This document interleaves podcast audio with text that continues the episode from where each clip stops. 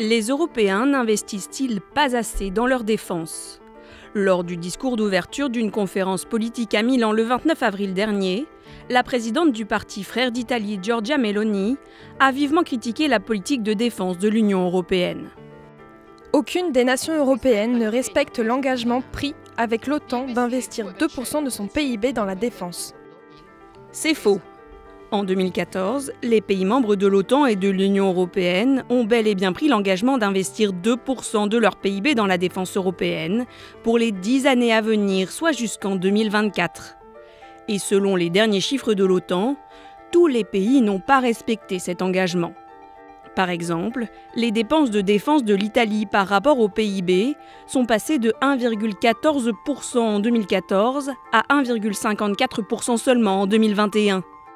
Mais six pays européens font eux figure de bons élèves. La Grèce, la Pologne, la Croatie, l'Estonie, la Lettonie et la Lituanie ont tous investi plus de 2% de leur PIB dans la défense en 2021. Et si l'on s'attarde sur les chiffres de 2020, il s'avère que la France et la Roumanie avaient également tenu leurs engagements avec l'OTAN.